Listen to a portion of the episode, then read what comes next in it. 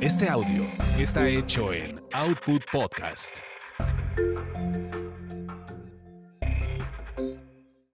Mmm, qué hambre. Como que ya es hora de comer, ¿no? Tasty Tours.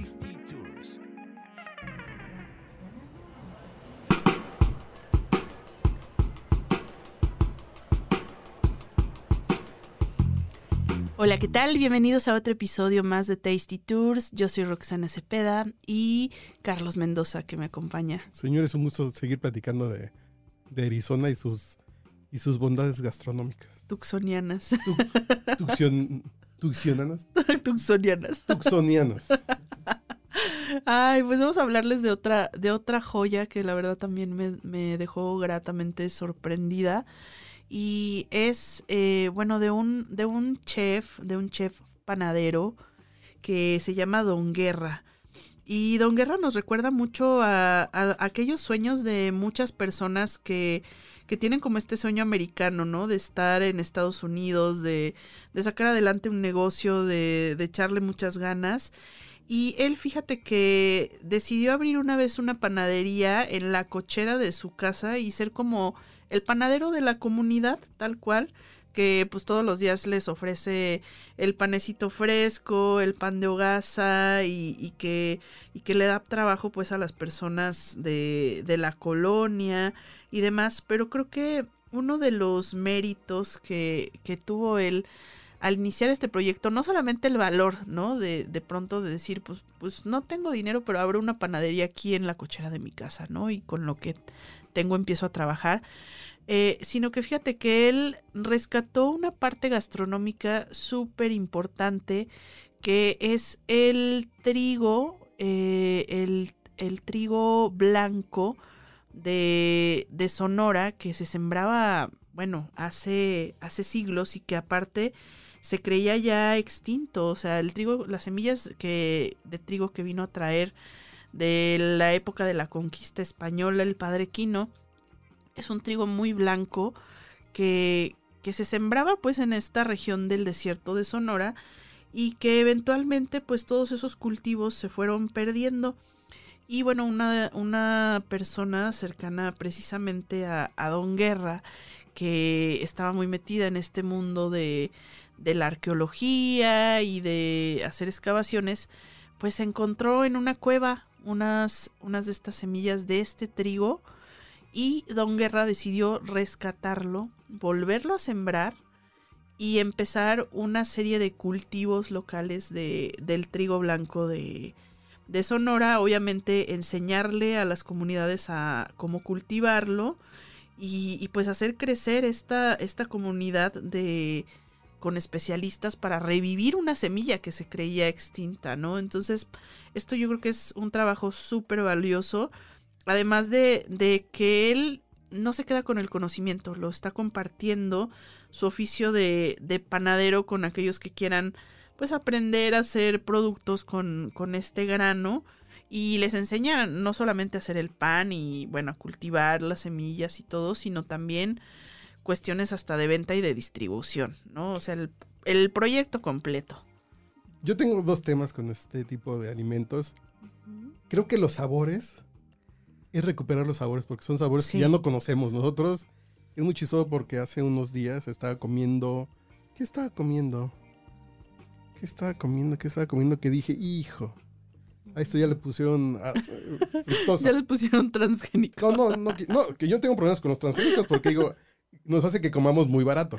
Y que comamos y que las tortillas sigan costando 15 pesos el kilo. Sí. Pero los sabores, ahora es más barato endulzar con fructosa. Claro. ¿Qué comí? Que dije, ay, güey, ya no vas a ver nunca más igual en la vida. Y ya no me acuerdo qué comí. Y digo, Pero ok. de esas cosas irreversibles. Sí, sí, que ya no vamos a regresar al punto en que, salvo que saquen la versión con azúcar de caña, Ajá. ya no vamos a volver a tener esos sabores. Claro. ya se van a ir perdiendo y en 10 años no van a existir. ¿no? Y digo, e- e- ese tipo de proyectos regresan a esos sabores viejos que a lo mejor muchos de nosotros no conocimos y son muy interesantes. Aunque también el trigo industrializado es mucho más barato, mucho más eficiente, soporta heladas, bla, bla, bla, y hace que la comida sea barata Claro. y que esté al alcance de todos. Pero estos esfuerzos son bien padres para saber cómo sabían las cosas o cómo deben saber, al final de cuentas, cómo debes saber Sí. un jitomate, cómo debes saber una fruta, un maíz. No me acuerdo qué comí que dije con tristeza así de, en la vida van a volver a saber igual. Y yo creo que hasta notas la diferencia porque de verdad, o sea, ya al probarlo, digo, eh, la verdad es, es muy rico el pan. A quien no le gusta el pan, ¿no? Es, es muy raro que a alguien no le guste el pan. Y más si está recién hecho. O sea, es difícil que un pan recién hecho esté mal. Pero realmente cuando, cuando probé el pan de Don Guerra, dije, no manches, este sí es pan. Sí. es pan de a de veras. Sabía pan, que a lo mejor fue el pan que probamos cuando éramos niños. Sí, o, o que no habíamos probado, O- tal vez, ¿no? O que no habíamos probado. Lo que pasa con estos sabores es, por ejemplo, porque hay tantos celíacos y gente intolerante al gluten ahora. mm, No es que nosotros seamos más débiles.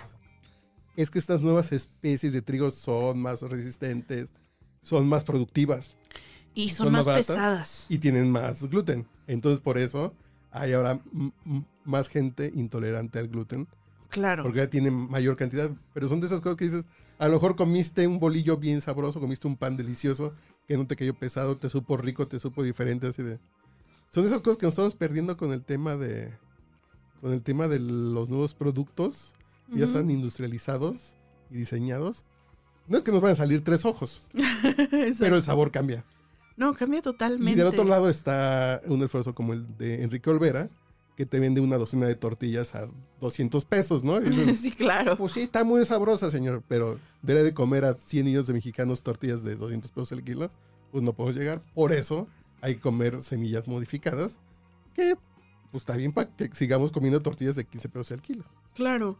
No, y fíjate que hasta eso él, bueno, no se mancha con los precios y tiene justamente, yo creo que por eso ya, digo, ya no está en la cochera de su casa, ya tiene ahora sí su, su panadería ahí en Tucson y todas las mañanas eh, se, hay fila literal para poder comprar el pan con, con Don Guerra. Y era muy chistoso porque eh, el día que fui a conocer su panadería, pues fue como una especie de happening ahí con una cenita. Hicieron unas pizzas deliciosas con la masa de este pan también.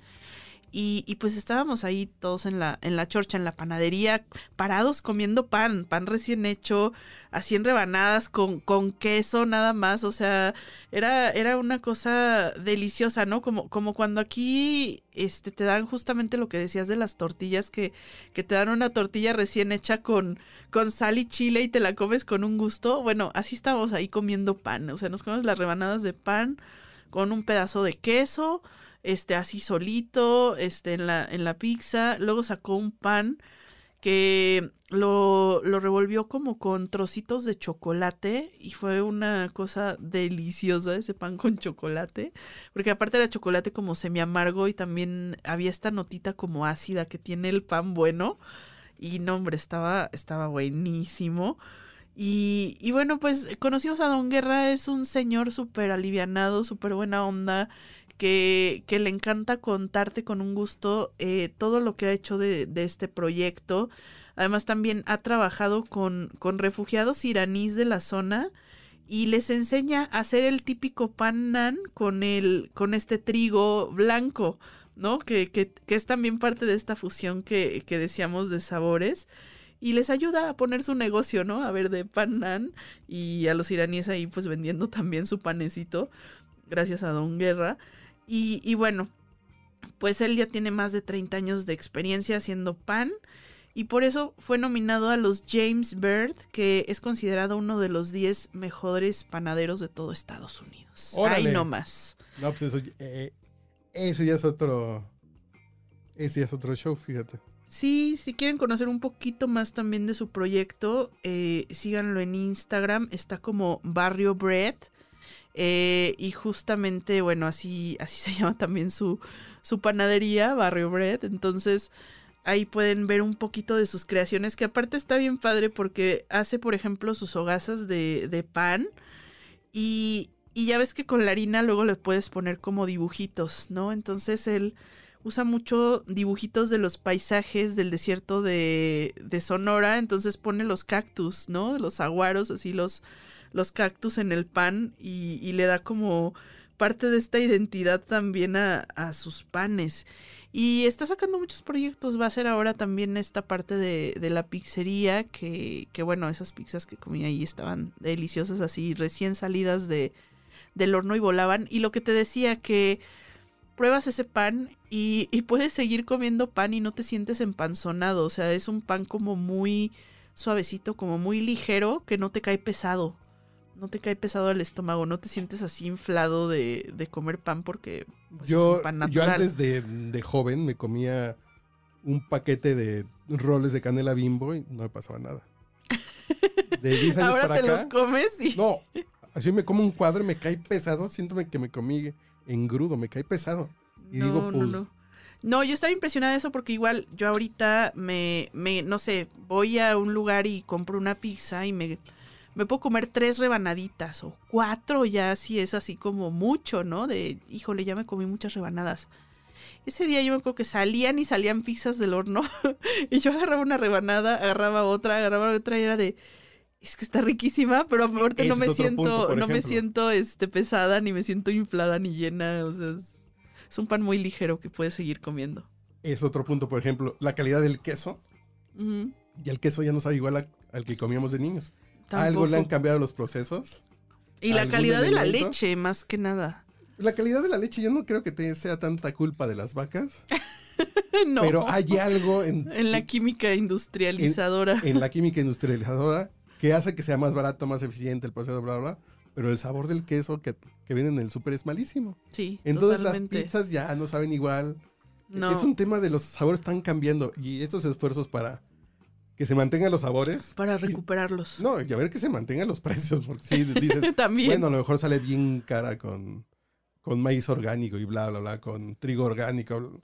Dices, pues me puedo comer una al año de gusto. Sí. El chiste es también que esos esfuerzos también ayuden a que estos sabores lleguen a más personas. Sí, y, y de ahí de Condón Guerra salí con Itacate. Yo me traje mi hogaza de pan. ahí, ahí me verán con, en mi maleta con mi hogaza de pan. Me la traje porque me la lo metí a congelar. Me dijo, te dura bien, lo metes al congelador. Entonces, le voy a rendir honores en estas fiestas de fin de año. Una tortita de bacala. Pues sí, al- algo así, a ver, a ver qué nos preparamos con el recalentado y con esa, esa deliciosa hogaza de pan de, de Don Guerra, que, que también yo creo que sería otra de las razones por las que regresaría a Tucson por ese pan. Perfecto. Pues vámonos con el siguiente.